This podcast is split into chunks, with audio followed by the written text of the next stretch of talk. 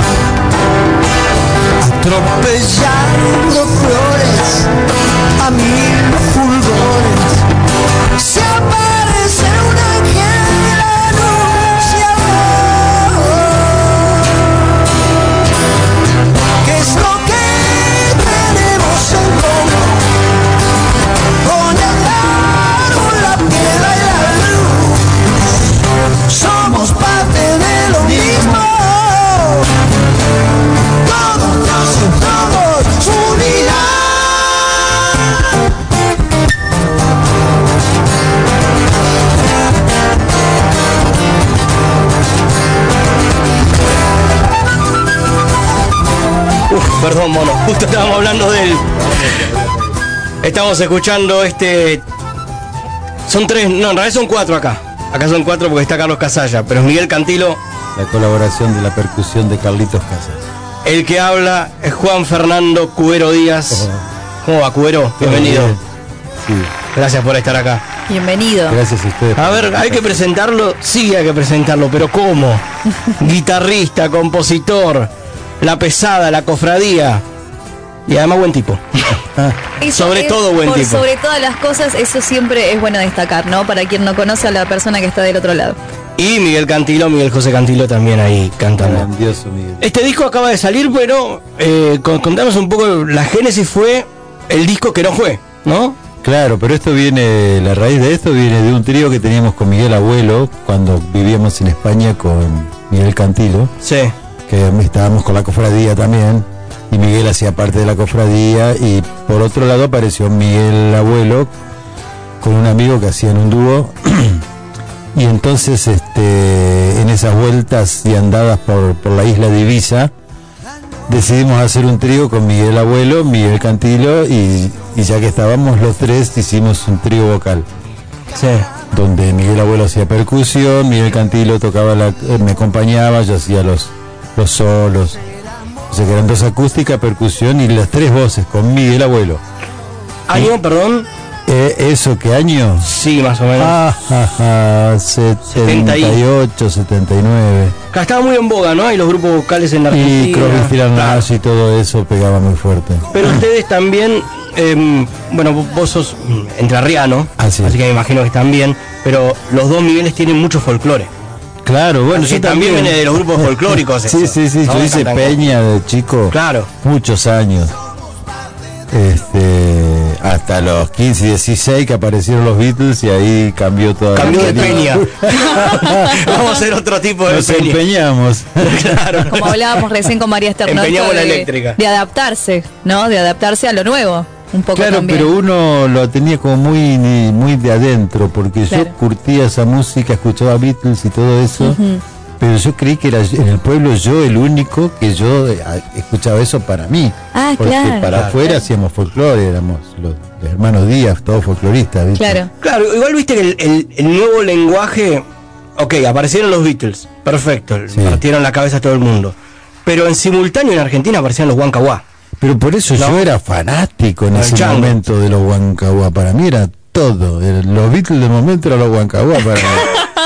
Total, hasta hablando de cantar a varias Claro, hasta ¿no? que aparecieron, bueno, los Beatles y todo eso. Yo venía pensando en eso porque yo era muy chico y mi, mi padre amanecía muy temprano, ponía la radio y yo escuchaba los prime- por primera vez algo muy que me venía como de otro planeta más o menos. Mm. Escuché, yo, Los You, que cantaba Paul y eso ya me llamó mucho la atención. Al otro día otro tema, If I Feel in Love With You y esas cosas así que me volaron la croqueta. Digo, ¿pero Claro. qué es esto? Yo venía haciendo unas zambas hermosas, Y, los y- y su, y todo y eso. su papá, cuando empezó a ver la curiosidad de usted por esa música, ¿qué pasaba? Eh, Mm. eh, ¿Apoyaba eh, eso o no? Decía, no, para, bueno, bueno, vos No, al principio esto sí, no. pero al poquito me empezó a preguntar, "¿Y pero vas a seguir tocando la guitarra? Claro, el miedo, ¿vas a seguir estudiando? Como... Pero... Y ahí, ahí le tocaba, no sé, Night Pero Love, pero mi viste que tenía guitarra acústica. Mi padre fue el que me pasó la onda de la guitarra muy fuerte. Yo era, tenía seis años en ese momento. Y la guitarra que había era la guitarra de mi viejo, que era una tango, una guitarra de tamaño normal para un señor grande. Claro. Y a mí no me llegaba el brazo casi. Entonces mi padre mandó a hacer una guitarra para mi tamaño. Bien. Al luthier del pueblo. Al luthier, Este, wow. Y esa guitarra para mí fue una felicidad total. Podía tocar tranquilamente. Era tu guitarra, Claro, y mi padre me pasaba los primeros ejercicios. la Cuberos Castor. Lo que se hereda no se roba, El dicen. primer toque de samba y todas esas cosas me lo dio mi papá. O sea que la música desde siempre. Claro que sí. Después tenía mi tío que era concertista de guitarra mismo, que tocaba folclore y tango, pero de una manera muy este mucha digitación de la mano derecha y tipo flamenco, esa onda le gustaba, Ay, qué gustaba esa onda Qué bueno. a mi tío. Aunque hacía folclore, pero digo, Claro. pero dentro de eso él tenía ese estilo, ¿no? Claro, Así muy sí. de mucho dedo. Bueno, y estábamos hablando de flamenco, estábamos en España, eh, Miguel Abuelo, Miguel Cantillo, vos Claro, haciendo y el entonces la raíz viene de ahí del trío vocal. Cuando no teníamos más a Miguel Abuelo, con Miguel Cantino nos miramos y dijimos, bueno, pero el mono podíamos hacer el trío, los tres cantamos, podemos armar con una... Y así se armó. Hablando, hablando del chango, justamente, ¿no? El mono Claro, porque nos veíamos mucho con, con el, con el mono Sarwandi. El mono, para que no, no sabes, es esa bestia que toca la flauta, recién decíamos Tremendo. fuera de aire, es nuestro Ian Anderson, pero entonado. Porque, Tremendo. porque Ian Anderson no entona cuando canta, acá can- canta. Bueno, pero- El, el mono se canta todo. La energía es también muy explosiva. Sí, verdad. sí. Bueno, Roland Kirk, ¿no? Total. El comienzo de, de- de esos grandes flautistas. Sí. Y mm, entonces estábamos, folclore, Beatles, y ahí vos ya sabías que ibas a ser músico o era... No, ya estaba decidido. Ya estaba decidido. músicos, sí, pero también llegó un momento en que, bueno, este, tenés que emplearte en la tienda tal. Digo, ¿qué? Y ahí justo aparecieron los cofrades a buscarme. Para, ¿nunca pensaste en hacer otra cosa? genial, no, me parece genial. O sea, no es que dijiste, no, bueno, sí, voy a estudiar ciencias económicas. No, no, nada. se me ocurrió, ¿no? Genial, genial. Este, y prontamente conociendo cofradía, todos los amigos de la cofradía, el nexo a Buenos Aires con Billy Bonnie la pesada y todo eso apareció rápidamente, ¿no? Claro, vos, eh, la cofra- tanto la cofradía como la pesada tienen la extraña virtud o el, el- o el gran impedimento para nosotros que, que tenemos que explicar que no se las puede catalogar como bandas, Claro. sino como una ¿qué sería? Un colectivo de gente. Totalmente, bueno, eh, lo que tenía Billy Bond era eso, que conectaba con músicos que habían dejado sus bandas y estaban en banda justamente. Claro. Ah, estaban en banda, claro. Muy buen Entonces, dicho. ahí el grupo desocupados. eh. Claro, entonces ahí nos decidimos juntarnos. sí. Pongamos algo ahí de, de Cubero y la pesada, lo que quieran, vayan tirando. Le, estoy diciendo ahí a la producción, perdón. Era claro, Manal ya no existía más, pero se unían en la pesada de alguna forma. Claro. Yo empecé tocando con Javier Martínez, con Alejandro Medina, y cada tanto venía Claudio Gavis, o sea que éramos Claro, claro. del momento, ¿no? A ver. Si eres tú, soy yo, Todo es todo. todo el cosmos dentro nuestro está.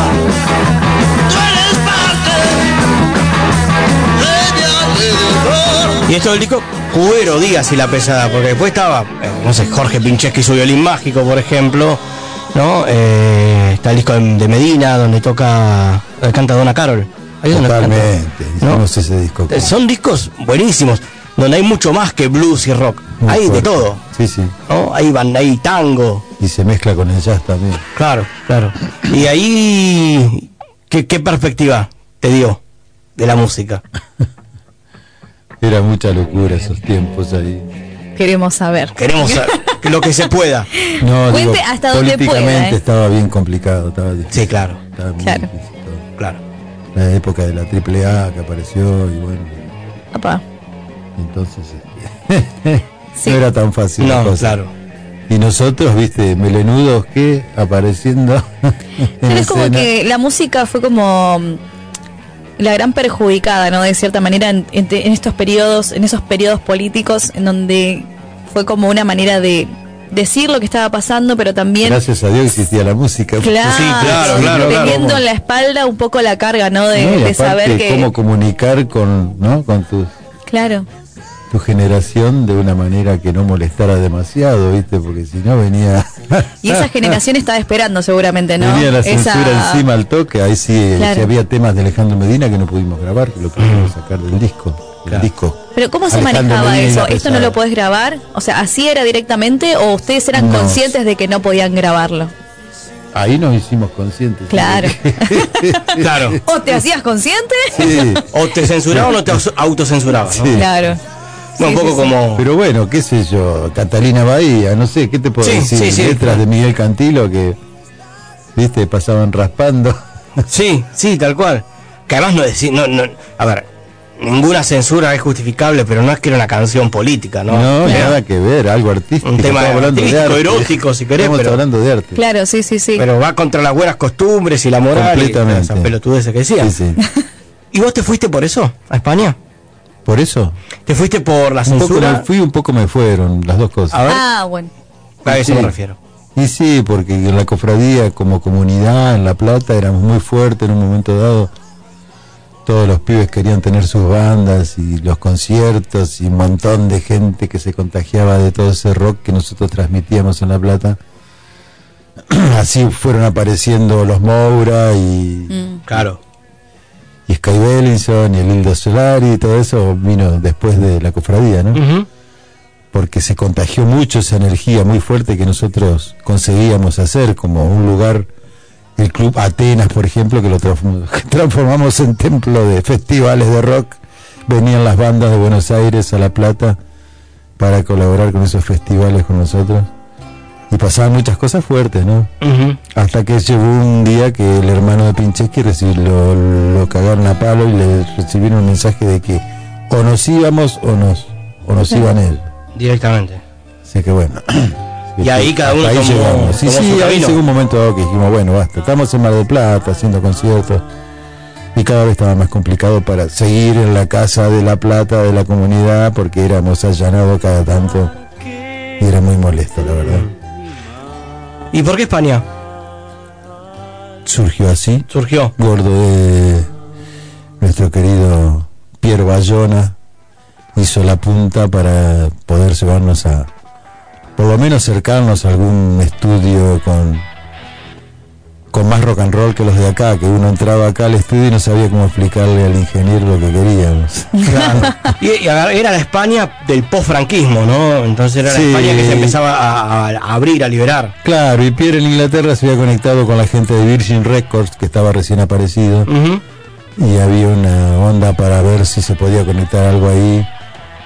Claro. Pero bueno, Ahí Vir- Virgin Record con. ¿Cómo se llamaba? El, eh, Richard Branson, que quería hacer algo distinto. El primer disco Claro, que editó fue muchas cosas y así que tan locas las cosas que pasaron y las vueltas que dimos y también nos conectamos con Miguel Abuelo cada tanto en París él estaba por ahí y este y Jorge Pincheski fue conectado con un grupo muy muy actual del momento que se llamaba Clear Light un grupo de rock francés que lo vieron a Pincheski tocando en la plaza donde tocábamos cada tanto y lo- se lo llevaron a- al Pink para ser violinista del grupo Clear Light. Mira, claro, Y ese grupo con- Clear Light tenía una gira en Londres con el grupo Gong, Ahí está, claro. Entonces, cuando el grupo Gong vio a este violinista que tenía Clear Light, prontamente le tiraron una red Venga para acá. para acá. Y ahí aparece nuestro Pincheski eh, tocando y recitando. Pero tremendo. Tremendo, tremendo. Estamos hablando de un Dejó grupo. un sello argentinazo Sí, sí, ahí. un grupo rarísimo, ¿no? totalmente incatalogable. Sí, milongas y cosas. Sí. Bueno, vamos a escuchar algo. Te, te digo, va- vamos a producir en vivo.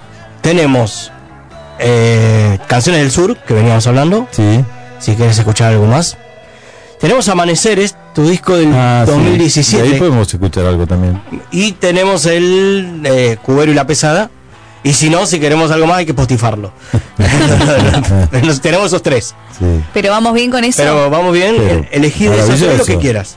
Y vamos con eh, mi último laburo de Amaneceres. Amaneceres.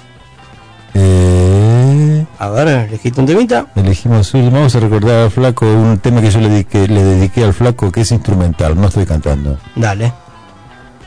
que se llama Para las Luis Alberto Spinetta, para las. Para las. Ahí me dicen cuando está pronto y lo. Ahí está. Que es un tema que siempre me lo piden en vivo, pero no lo hago porque son dos guitarras que participan y siempre estoy solo. Pero es un, un, un buen homenaje a Luis Alberto Ah, Spinetta, ¿no? sí, sí, sí, me inspiré en él. Eh, instrumental, instrumental. Ahí va, lo escuchamos. Lo escuchamos.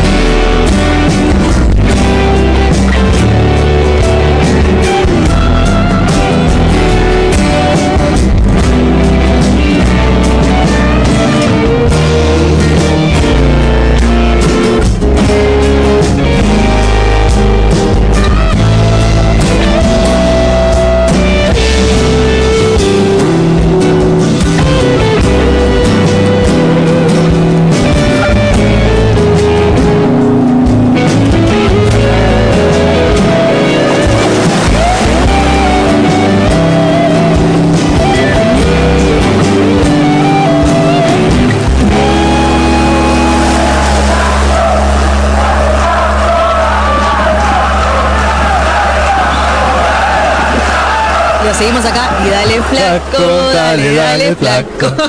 ¿Sabes qué? Tengo que confesar que la primera vez que escuché el disco, creí que decía Dale Papo. Ah, porque se confunde un poquito. Claro, flaco y papo. Y bueno, vale, los dos. Eh, valen los Pero, dos, sí. pero es más del estilo spinetiano, ¿no? Yo siempre te hago un tema en vivo a veces que es un tema de los pocos que se juntaron Papo y el Flaco y hicieron una, una canción. Claro, Spinetta grabó, ¿cuál era? Castillo de Piedra, creo. Claro, bueno está Castillo Piedra también. ¿no? Pero, pero sí, eh, parecen mundos muy distintos, pero se han juntado. Total. Bueno, Spinetta se juntaron en todo el mundo. Sí, maravilloso. ¿Tocaste con él? Sí. No toqué con él. ¿No? Pero sí nos ¿Extraoficialmente conocimos. tampoco? ¿En conciertos, nada? Tampoco. Wow. Me- sí, me fui muy temprano yo de acá. En el mejor momento ahí. Claro. Bueno, claro. fue lo que pasó. Habló mi Miguel Abuelo. Miguelito abuelo, cómo se lo recuerda todo el tiempo. Y yo estoy con abuelos, viste, que armamos Sí. abuelos de la nada nuevamente, pero ahora quedamos como abuelos nada más. Vamos a tocar en el Tazo. Qué bueno. Este, estuvimos tocando estos últimos días también. Sí, está sonando bárbaro. Sí. Sí, está mejorando de a poco, encarando la voz, viste, las voces, porque tener un abuelo no siempre se tiene. Claro. y uno interpreta lo mejor que pueda a Miguelito, porque Es que Miguel Abuelo es, y, a ver, si querés imitarlo, reemplazarlo, No. vas muerto. ¿no? no existe. No existe. Claro. La la otra vez decíamos, escuchábamos, tiene una voz muy particular. Sí. Su voz es, es- es bastante única. Completamente sonora, clara. No, pero más allá de eso, digo, tal vez el público que está del otro lado, no sé si aceptaría, ¿no? Eso de buscar un reemplazo, de buscar a alguien que. Pero sin embargo llegue. nosotros sabés que tocamos y yo lo inter por ejemplo el tema Cosas Mías, que es tan teatral lo- Sí. la letra, todo Sí, como, claro. lo, como lo canta. Y bueno, me tengo que romper todo para esforzarme y meterme dentro de Miguel para cantarlo porque este, lo único que puedo hacer es pedirle ayuda a él. No, creo que el público se da cuenta si es genuino. interpretarlo, pero vos sabés Tal que lo cual. reciben muy bien. Mm. Tal cual, de eso hablo de, Por de eso, lo es genuino. Tal cual. Y los temas son muy fuertes es- en sí mismos, ¿no? Todo, todo el repertorio abuelos de los 80 Sí. es increíble. La gente lo revive de una manera. El último día que tocamos acá en el Tazo fue así, estaba lleno y la gente muy agradecida, ¿no? Muy, muy fuerte, se sintió muy fuerte. Es que fue muy fuerte, abuelos, en los 80. Total. Pero te preguntaba y estabas escuchando cosas mías. Eh, Esa intro, ya, ya esa intro es tremenda. O sea, ya esto. ¿Querés sonar- saber cómo suena bien una banda? Escucha esta intro.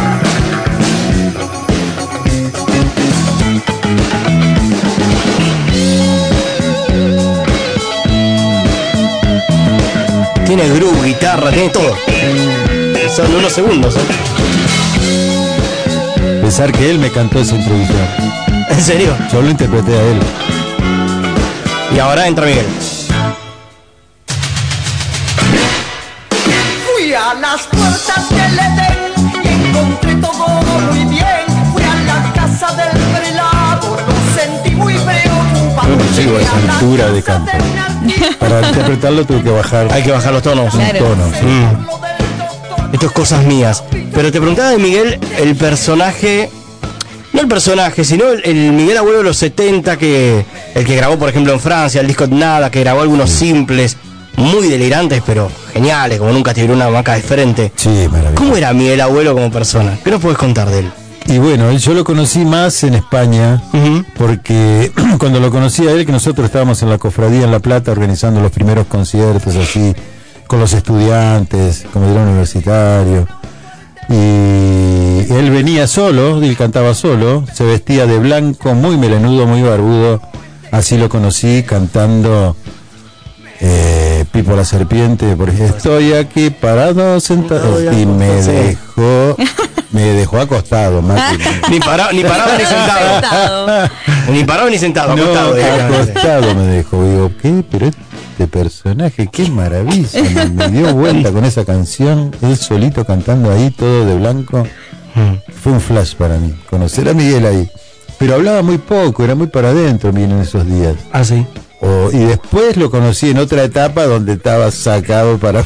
Ah, o sea, lo- conociste los, En España nos conocimos más. los dos abuelos, conociste. Sí, sí, en España sí nos conocimos más. Ujú. Tocando aquí, allá y en todas partes. Otro gran cantante de folclore. Sí. Oh, Pagualero. Sí. Bueno, venía de familia, ¿no? Hace poquito falleció. Y falleció Norma, la querida Norma. Querida Norma. Madre de Chocolate Fuego. Sí. O sea, familia de folclore que después. o sea, yo, yo digo que Miguel Abuelo nunca hizo exactamente rock. O sea, esto no es rock. Claro, pero Esto pues, es, esto es él. totalmente. De una. Uh, qué bueno ese tema.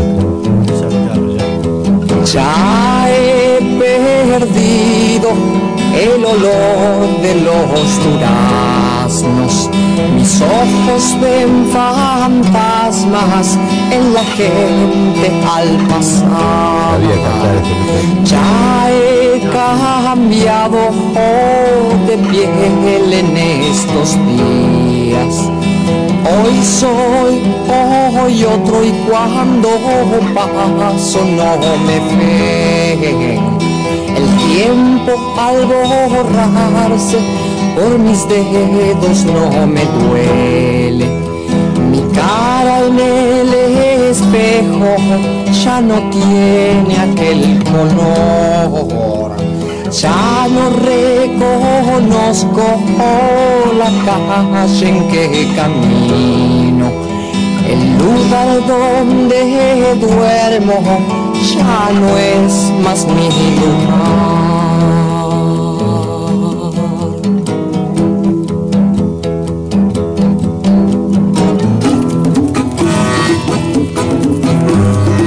Esto es lo que grabó en Francia, ¿no? Lo grabó en es grabó Francia es y, discazo. y tocan algunos de los actuales virus, Sí, como Daniel Esbarra. claro. Está ahí. No, pero ahí escuchamos algo con la guitarra muy raro, muy, Ah, muy típico único, de él. Único, único. único.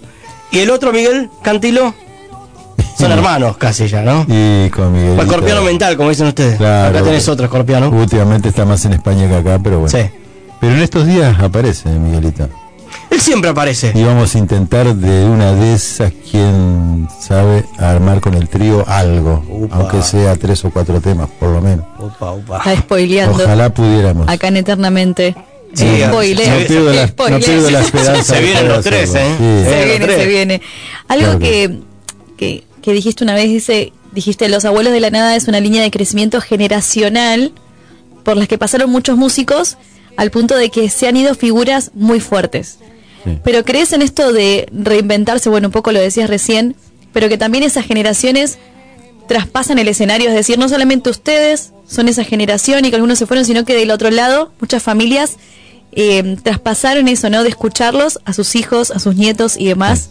¿Lo ves? ¿Lo, lo, lo vivís? ¿Lo vivencias? ¿Qué, ¿Qué te pasa cuando, cuando ves esas generaciones enfrente de ustedes? Ah, es muy fuerte, porque un pibe de 18 y te habla de que le cambiaste algo. Wow.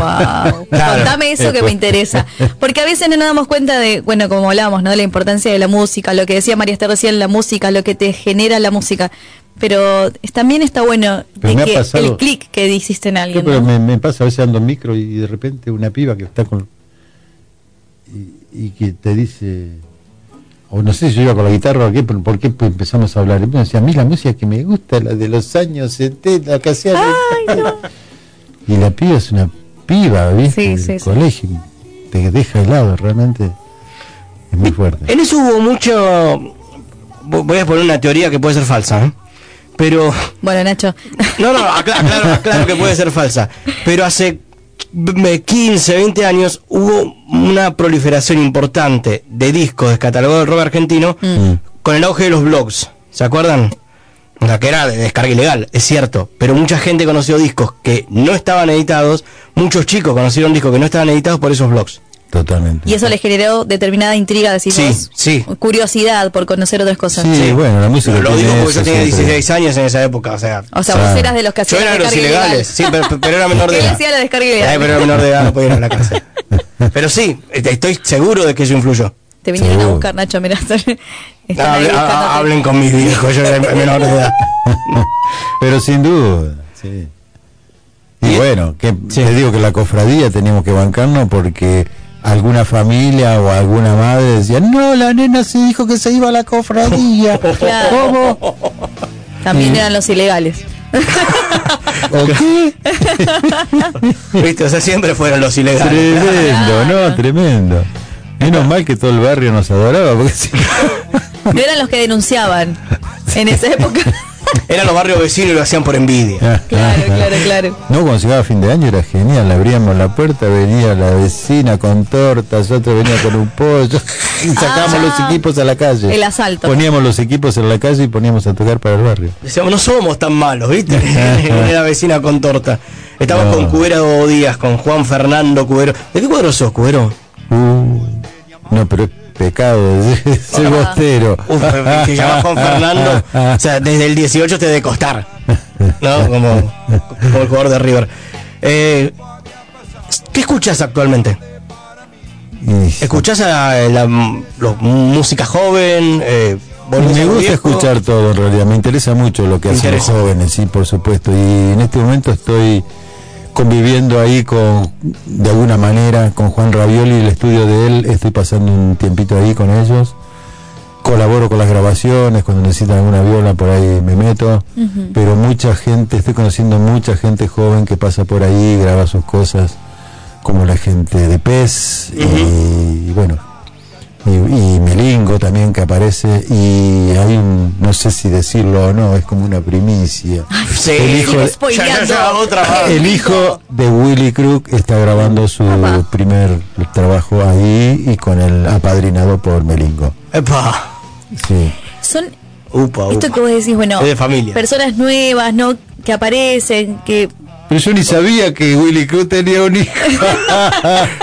No, pero la, la pregunta es, ¿están dispuestos a escuchar la crítica constructiva a lo que están haciendo o están cerrados en lo que quieren hacer? a mí me alucina escuchar al hijo de Willy Crook porque, para empezar, es parecido ya físicamente. Mm.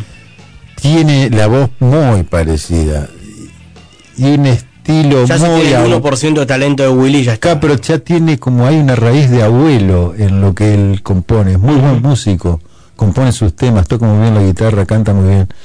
Y tiene esa cosa ahí abajo, por atrás, que viene con esa raíz, ¿no? Sí. Que yo sé que tiene mucho que ver con Willy Crook, obviamente. Con Willy lo adoramos a Miguel allá. Sí, obvio. Ahí... Hace, hace un tiempo. per- sí, dale. No, no, no, tú es tuyo. No, que hace un tiempo que hablamos con Billy Bond Sí. y él nos decía: la pesada actual son los traperos. Con trueno, voz. ¿Llegás a ese mundo? ¿Te interesa? ¿Lo escuchás? Mm, No.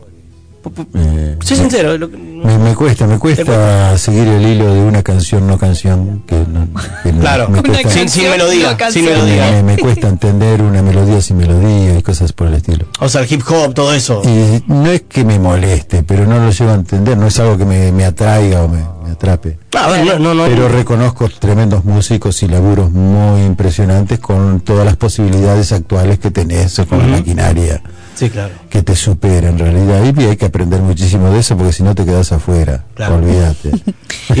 Seguí haciendo folclore. Sigue siendo folclore. Yo tengo una, una pregunta más emocional. Dale.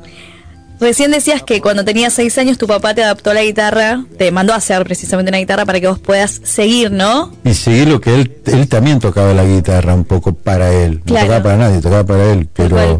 ¿Qué, qué le adaptarías vos a tus futuras generaciones para, para que sigan lo que vos proyectaste y estableciste con tu talento, ¿no?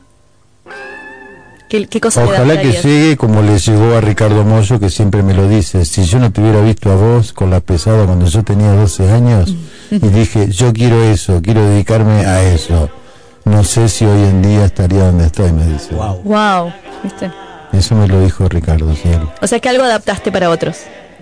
Y, pero se transmite, si no, no volveríamos a escuchar Beethoven y cosas por el estilo. ¿Y te haces cargo? ¿Te haces cargo de Beethoven.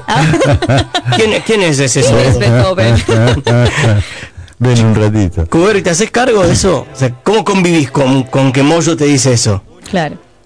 Y sí, no me queda otra que hacerme cargo. Bueno, podés hacerte Sí, el... obvio, obvio. No, me eriza, me pone la piel de gallina que un tipazo como es Ricardo, musicazo, que yo lo admiro y realmente es emocionante que alguien como él te diga eso. Y qué casualidad, Pero bueno, o no. uno transmite mucho de estar, de tener tantos amigos como Miguel Abuelo, Cachorro López, qué sé yo, Claro. tantos amigos que somos que nos conectamos hasta el día de hoy con Willy Quiroga, por ejemplo, que eso ya me, me parece increíble que Willy con la edad que tiene siga cantando a la misma No, altura, con la Willy misma energía, con sin toda la alegría de vivir, ¡oh! es tremendo. En los espectáculos, Karma.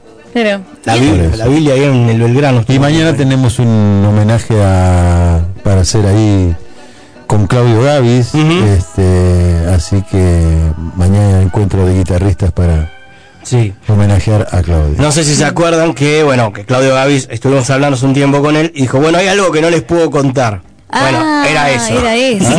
Ay, bueno, yo ya lo conté, Ahora ya pero está, es ahora- mañana. es ahora sí se puede contar, ahora Sí, sí ya se puede contar. como mañana. tres cosas. No, igual. no, no, no, pero ahora ya está, ya está. Ya es tarde, ya es tarde. Ya no hay- ahora, eh, qué casualidad o no, Es ahora. en realidad no es una casualidad, Ricardo Mollo, divididos, rock, folclore. Oh, Dios, No, igual pero que por- vos. Es que es un hilo conductor. Total. Yo recuerdo de los programas en la televisión guitarreando. Ahí Claro. todos los pibes y los tíos y todo el mundo empezó a tocar la guitarra. Fue una cosa genial ese programa de folclore. El entusiasmo que se agarraron todos los pibes de agarrar una guitarra. Increíble, eso pasó mucho con los colegios, en las fiestas y bueno. Yo tengo mi guitarra ahí. Me la han regalado. ¿Acá? y- No. Ah, Yo llego a andar con una guitarra, primero que mide lo mismo que yo. O sea, me la voy pateando. A medida que voy caminando, voy pateando la guitarra. Pero yo creo que con la guitarra uno puede aprender, pero el talento, cuando uno ya nace con el talento, Pero Es descubrís muchas cosas cuando empezás a jugar con una guitarra. ¿eh? Sí, la comparsita. No, pero es descubrirse uno mismo. no, no es fácil, a eso voy. Digo, No, uno tiene que tener la humildad de reconocerse uno mismo. Como, claro. como si fuera un niño chico. ¿Escuchamos algo? volvería a tocar esa guitarra que me han adaptado. ¿Qué escuchamos, Cubero? Ya te liberamos. No, no, no. Ahora les toca a ustedes, eligen ustedes. Daneman, ahí control, lo que quieran. Avisen nomás. Se, se les tiré una. Sigan acá, esperamos sus mensajes ¿eh? al Dale. 11 23 40 1030. Los estamos eh, leyendo. Acá dice un beso grande, che, Mariano de Astin. Grande, Mariano. Eh, 11 23 40 1030. Acá estamos en Eternamente Beatles hasta las 0 horas. ¿Está bien dicho, Damato? Está perfectamente dicho. Podría ser Festival de Corazones de Cosas Mías. Muy bien. Ah, dale. ¿Del disco de los abuelos? ¿Sí? Dale. Festival de Corazones, lo tenemos por ahí. Vamos a Spotifarlo. Vamos a- Aclaramos para no ir preso. Hace mucho por tiempo que no lo escucho. Dale. Hace mucho tiempo. Una primicia. Escucha, escucha, ¿se siente escuchar con, con su familia canciones o ya dicen basta? Me, me canso. Canciones tuyas. Canciones de usted. La familia es la que dice eso. Por eso. La tu familia dice que basta, papá, Basta, ya, ya por está. eso le dicen basta, no, basta, no, ya está. yo, no, no. Yo soy bastante guardado. Ah, bien. Pero si vienen amigos a casa, Sí, por supuesto. le piden. Sí. Pero, ¿Les agarra pero siempre gana? Papo. Terminamos cantando Papo. Papo. bueno, un poco de la historia de Papo, ¿no? De tener que irse y demás, ¿no? Es más, hoy estuve tocando con un amigo en la esquina de un restaurante ahí cerca de casa y, y estuvo hermoso a pesar del tiempo que estaba medio fresco Medio, y sí. medio gris. Sí. Pero como era en el barrio de Papo, todo me decía, pero Papo, tenés que cantar Papo. Claro, claro. Terminé cantando Papo, no quedó otra. Pero qué bueno esto que dice, agarré la guitarra, fui a un barcito, toqué. Hay muchas personas que tal vez tienen que esperar a determinada edad para ir a hacer lo que les gusta, lo que les apasiona. bueno, Usted hizo toda su vida suerte- lo que le apasiona. No, no, pero por suerte ahora ya soy grande y puedo hacer lo que yo quiera. Tal Claro. cual. Ahora, sos impune. Claro. Claro. pero, pero se trata un poco de eso, ¿no? De, de, bueno, lo que quise hacer, de lo que me quise dedicar, estuve ahí, lo hice, lo realicé, ¿no? Si usted mira para atrás, no se arrepiente de nada. O se arrepiente de haber sí. seguido, tal vez. Sí, no es fácil, es un tema serio ese. Y sí. Pero no, porque como he viajado bastante no me puedo arrepentir, porque viajar es lo más grande que hay, a uno lo hablar. rejuvenece. Claro. ¿Ahí lo tenemos? Lo Conocer tenemos. gentes diferentes de otros países y no quedarse encerrado en lo de acá. A ver, recórdalo, Cubero. Ah, Mira. ¿Es el charango? ¿Es vos? Sí. A ver.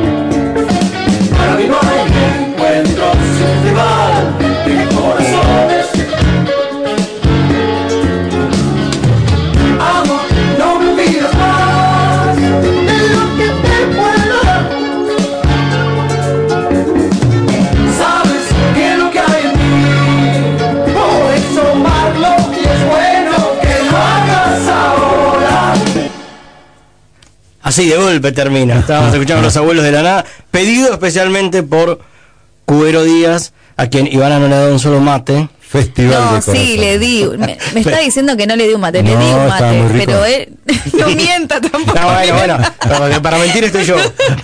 Acá el que miente es Nacho. Acá el que miente soy yo. presento la hora, el clima y, y usted se toma los mates fríos. Perdón. Ca- Cada uno tiene su rol en esta, en esta vida.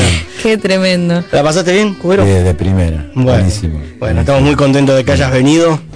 En la noche fría. Bueno, está frío sí, No, ahora, no, no, llueve. no. ya no sabe qué hacer el clima. 14 grados. Está mareadísimo el Sí. clima. Sí, No sí. sé.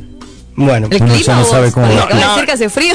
No, bueno, qué sé yo. Yo, yo supongo que debería ser frío. Dice como que a partir de mañana empieza a hacer frío, en serio. 9 grados la mínima para mañana y 14 la máxima. Sí. Bueno, es ser. mi día franco mañana, así que no. no- Bueno, mañana duerme así tapadito hasta la cabeza. ¿Hasta qué hora duerme, Cubero?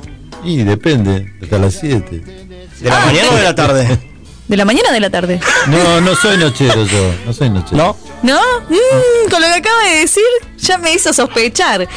No, eh, a las 7 de la mañana. Si hay que tocar, por supuesto. Lo que pasa es que a veces te invitan a tocar a las 4 de la madrugada y ya no me entusiasma mucho. Ya, ya, ya, ya, ya no Ah, ok, estamos en claro. época. No es época de chupar, ¿viste? No, claro, no, Tampoco, no. Menos. Es el tema. y tomar mate a la noche tampoco. ¿No toma mate a la noche? Bueno, sacáselo. No sé, con razón, Con lo razón. dejó ahí. Ahora entendemos muchas cosas. Pero, señor. Cubero, gracias por haber venido. Muchas gracias. Gracias a ustedes por la invitación. Podés venir cuando quieras con nosotros Volveremos, dos si querés. Dale, dale, dale. Ven, ven. Hacemos lo que podemos, le pedimos mil disculpas. No, no, además queremos saber si el. Moni Sarrold es real. Opa, Sí, Opa, ¿viste? pero la dejó para el final. Queremos saber si es real el mono. Total, total, total. Y está eh, tocando nuevamente porque no estuvo muy bien que No estuvo bien, digamos. Pero ahora está recuperándose bastante bien, gracias a Dios, se está tocando. Qué bueno, qué bueno. Estaba preparando un concierto con una pianista, no sé, algo así. Así que me pone muy contento que pueda continuar tocando. Desde ya. Gracias, Cubero, por haber estado con este rato con nosotros. Muchas gracias. Juan Fernando Cubero Díaz pasó por Eternamente Beatles. Aquí está la mejor música. Eternamente Beatles. Vos y Martín Aragón hasta las 12 de la noche en Del Plata.